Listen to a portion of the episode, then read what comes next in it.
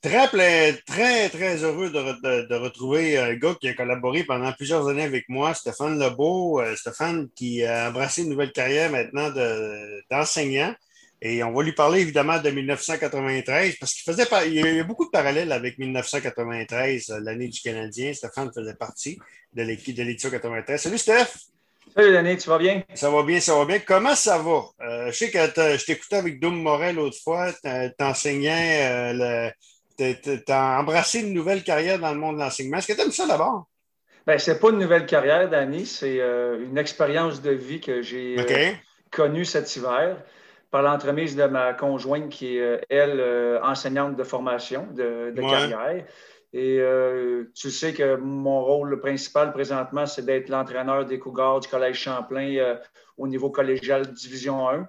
Eh bien, à cause du COVID, nos activités étaient arrêtées. Et tout simplement, ma femme, à un moment donné, est arrivée à la maison mentionnant qu'il y avait un manque euh, de personnel, un manque de suppléants. Et elle m'a demandé si j'étais intéressé un petit peu à donner un coup de main. Ce que j'ai fait. Et puis, de fil en aiguille, euh, à cause qu'il y avait des euh, professeurs qui devaient s'absenter sur une longue période, ben, je me suis retrouvé professeur d'éducation physique à temps plein pour une période d'environ trois mois. Comment tu as trouvé ça? Euh, très belle expérience euh, de vie. Euh, découvrir la réalité de nos enseignants et enseignantes.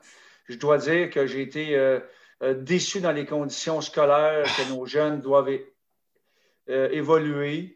C'est un autre discours, mais je pense comme société québécoise, on, devrait être beaucoup plus exigeant envers notre gouvernement pour permettre à, nos élèves, nos jeunes, et aussi au personnel d'enseignants et de soutien un meilleur encadrement pour la réussite scolaire de nos jeunes.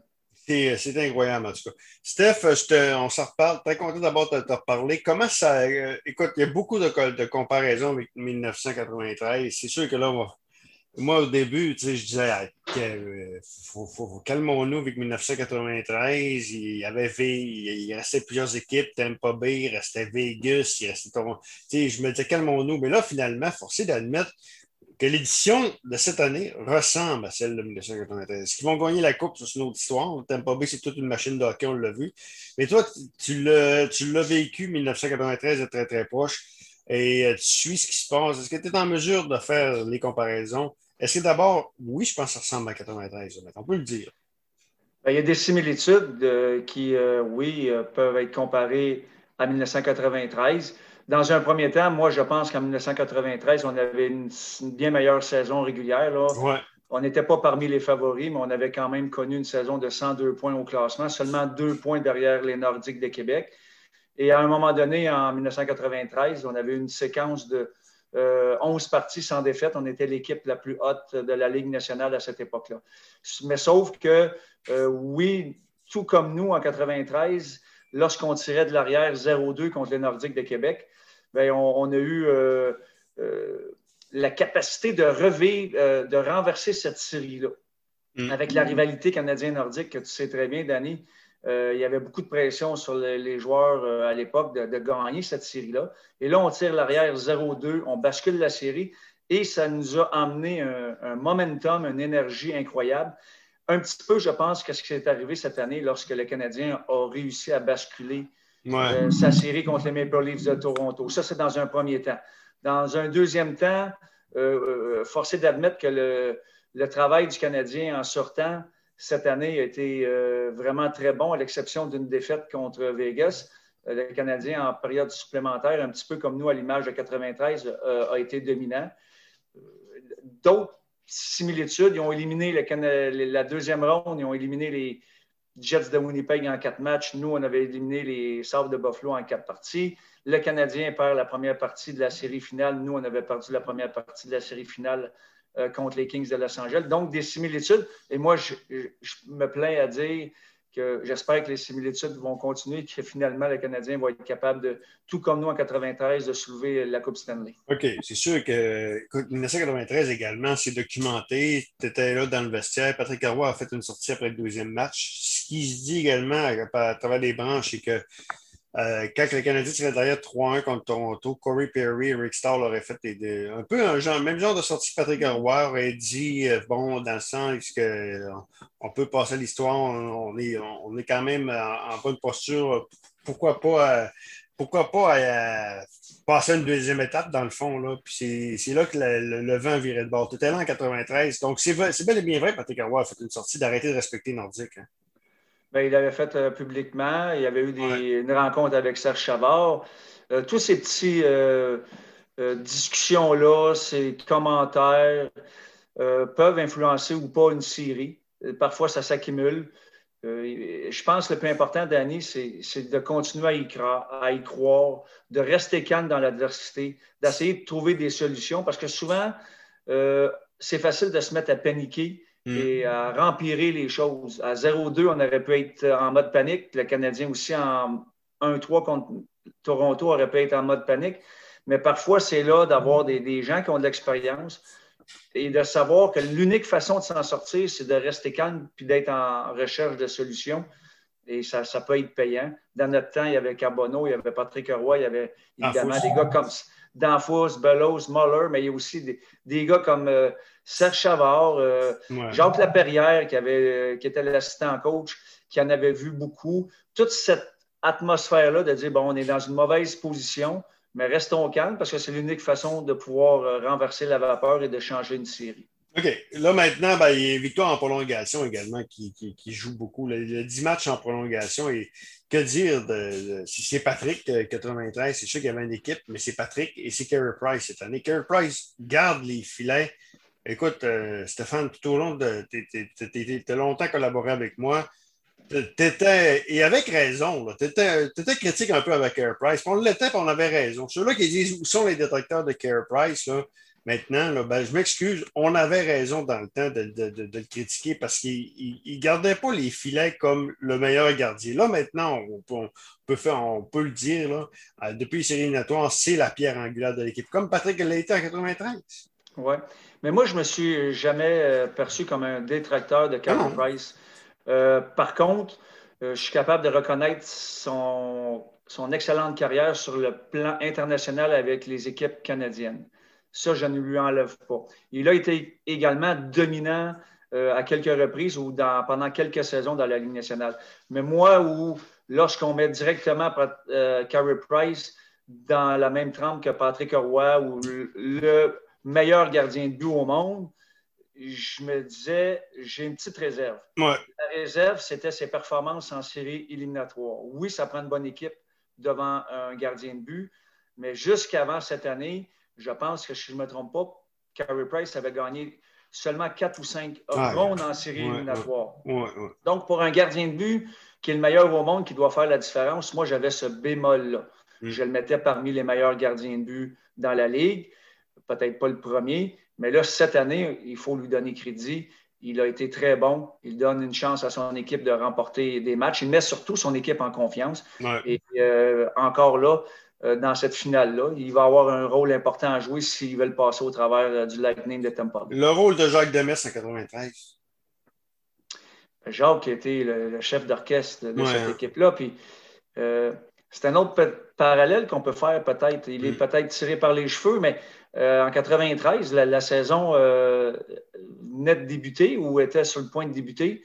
Jacques Demers fait la déclaration on va surprendre le monde du hockey, we're, going to shock the hockey world. Mm. Mm. Il croyait en nous autres. Euh, et puis cette année, euh, pour la première fois, j'ai vu un Marc Bergevin un petit peu se mouiller. Il disait que euh, pour la première fois, il avait des ambitions, il avait des attentes envers son équipe. que oui, c'était pas juste faire les séries. C'était la première fois que je voyais Marc Bergevin afficher ses couleurs comme ça. Donc, ça donne une confiance parfois à, ses joueurs. Puis Jacques Demers, c'était un gars qui, savait soutirer le meilleur de ses joueurs. Mm. Euh, cette année-là, il y a neuf joueurs qui ont connu sa meilleure, leur meilleure saison en carrière. Et puis, euh, je pense que moi, le premier, j'ai connu ma meilleure saison avec Jacques Demers. C'était l'homme d'orchestre qui, contrôlait ses hommes de, la bonne façon. Tu as parlé de Marc Bergevin, c'est vrai. Hein. Puis José Théodore disait l'autre fois que c'est le MVP du Canadien. C'est sûr que c'est une manière de parler. Là. il ne joue pas, on, sait tout ça. Sauf que tu regardes ces transactions qu'il a fait. Là. Euh, écoute, euh, Corey Perry, c'est un vol. Edmundston, Ben, ben Chariot. Les défenseurs qui étaient. Écoute, c'est pas Victor Hillman. Sauf que c'est des gros défenseurs robustes qui, sont excellents défensivement, qui frappent dur, qui ralentissent l'adversaire. Et ça, il faut lui donner crédit parce qu'il est allé complètement à l'encontre du hockey d'aujourd'hui, qui sont des petits défenseurs qui, sortent, la rondelle de la zone et ainsi de suite. Et ça, il faut lui donner crédit. Ben, écoute, ce qui était assez euh, incroyable dans cette histoire-là, euh, Marc Bergevin est peut-être à 60 minutes d'une défaite contre Toronto pour peut-être, c'est difficile à spéculer, mais peut-être perdre son travail. Mm. Tandis que là, oui, on est obligé de lui redonner euh, toute cette reconnaissance-là parce que c'est vraiment son équipe. Mm. Euh, c'est le fait que son organisation n'a pas produit beaucoup de joueurs par, via le repêchage, a forcé Marc Bergevin à faire du rapiessage. Mm. Et dans les deux dernières années, forcé d'admettre qu'il a fait plus de bons coups que de mauvais coups. Et oui, effectivement, je suis d'accord que euh, si on avait tenu le vote du directeur général par excellence pendant les séries éliminatoires, euh, peut-être c'est Marc Bergevin qui aurait gagné et non pas Lou Lamoriello. que oui, euh, Marc Bergevin peut être fier de ses accomplissements.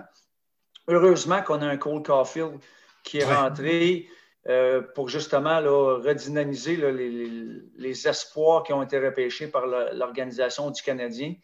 Il est très plaisant à voir évoluer, très excitant, mais c'est vraiment le travail de Bergevin qui, cette année, fait la différence. Mais tu regardes, euh, avant cette année, euh, Stéphane, les, les, les, moves de Bergevin, tu les prends un par un.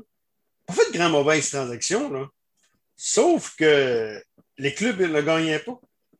Et c'est une business de résultats. J'en parlais avec Marc Fortier l'autre fois, c'était le cinquième anniversaire de l'échange de, de chez Weber Souban. Je m'excuse, mais c'est avantage euh, Bergevin par, par un mille, là, cinq ans après. Sauf que le club ne gagnait pas. C'est une business de résultats. Ah, c'est sûr. Euh, tu es condamné à gagner, puis ça fait quand même huit ans là, pour, pour euh, réussir à atteindre la Coupe Stanley, huit ans dans le hockey moderne. Bon, il y en a qui vont argumenter que euh, c'est pas facile, mais faisons juste essayer là, de, de voir actuellement dans l'alignement du mm. Plusieurs joueurs, ceux qui ont été repêchés par l'organisation du Canadien, il n'y en a pas beaucoup. Non. Des joueurs dominants, il n'y en a pas beaucoup. Actuellement, on peut dire que Cole Caulfield, c'est un joueur qui peut peut-être avoir le potentiel de devenir euh, un joueur d'impact. Surprenant, un joueur qui, direct, qui débarque directement de l'NCA, qui a un impact directement même, c'est quand même surprenant. Maintenant, est-ce qu'il va compter 20 euh, buts, 25, 30, 35 buts? L'avenir va nous le dire, mais déjà, il a un impact plus que positif. Et essayez d'imaginer si dans les dix dernières années du, euh, du repêchage de Trevor Timmons, si on avait été capable d'aller chercher un joueur de cet impact-là à chaque année ou à chaque deux ans. Hmm. Euh, présentement, euh, l'équipe aurait un autre aspect. Et, hmm. peut-être que Marc Bergevin n'aurait pas dû faire autant de transactions pour rendre son équipe autant compétitive. Et peut-être que le Canadien sera encore plus compétitif. Oui, c'est effectivement. C'est là que les années, euh, oui, Timmons s'est ablâmé avec raison, mais les années de Sylvain Lefebvre aussi font mal. Oui, mais ça, ça euh, oui, ça, j'ai été deux ans dans l'organisation. Puis, euh, tu sais, dans la Ligue américaine, avec Joël Bouchard cette année, depuis quelques années, il y a des jeunes qui ont poussé, mais il ne faut pas tout blâmer euh, Sylvain Lefebvre parce qu'à un moment donné, tu as beau être le meilleur coach au monde, si tu n'as pas les éléments qui peuvent devenir les meilleurs joueurs, euh, mm. euh, on n'est pas des magiciens non plus. Là. Steph, en terminant, dernière question, comment tu vois le reste de la série? c'est sûr que Tampa Bay, on a vu que c'était une grosse menace, c'est une grosse machine de hockey, ils peuvent vous battre de toutes les façons. ils peuvent gagner un match 1 à 0, ils peuvent gagner un match 8 à 1. c'est une équipe quatre bons trios, six bons défenseurs, un gardien de but qui est. Après Carey Price, on peut le dire, c'est le meilleur gardien de but de la Ligue nationale facilement. Ça va être très, très, très, très difficile. Je pense que le match de ce soir va en dire long sur, la, sur, la, suite des séries parce que. Et, ainsi de suite. Même si on rentre à Montréal, ça va être dur à monter contre Tampa et gagner quatre fois. Mais moi, je pense que oui, le Lightning de Tampa Bay a affiché tout son talent au premier match, joué un match impeccable. euh, sur la glace, mais aussi au niveau stratégique. Les Canadiens, là, ils ont été bons à embêter les bons joueurs adverses mm. depuis le début des séries. Toronto, Winnipeg, Vegas, tous les joueurs de talent offensif, surtout les attaquants, n'ont pas été capables de produire. Euh, John Cooper, c'est le genre d'entraîneur qui, lui, ne va pas accepter ça. Il va faire plusieurs stratégies de changement de trio pour venir embêter ou contrer cette stratégie-là, mm. comme il a été, ça a été le cas lors du premier match. Mais euh, j'espère que le Canadien va trouver ou chercher à, trouver des solutions. Euh, j'espère que le Canadien va rebondir de belle façon ce soir. Et, mais moi, je ne panique pas tout de suite, Danny. Même si on, le Canadien devait échapper le match 0-2, on va revenir à la maison. Euh, tout est possible, mais écoute, c'est tout un adversaire que le Canadien a entre les mains. Ils sont les champions défendants, ils n'ont pas de faiblesse.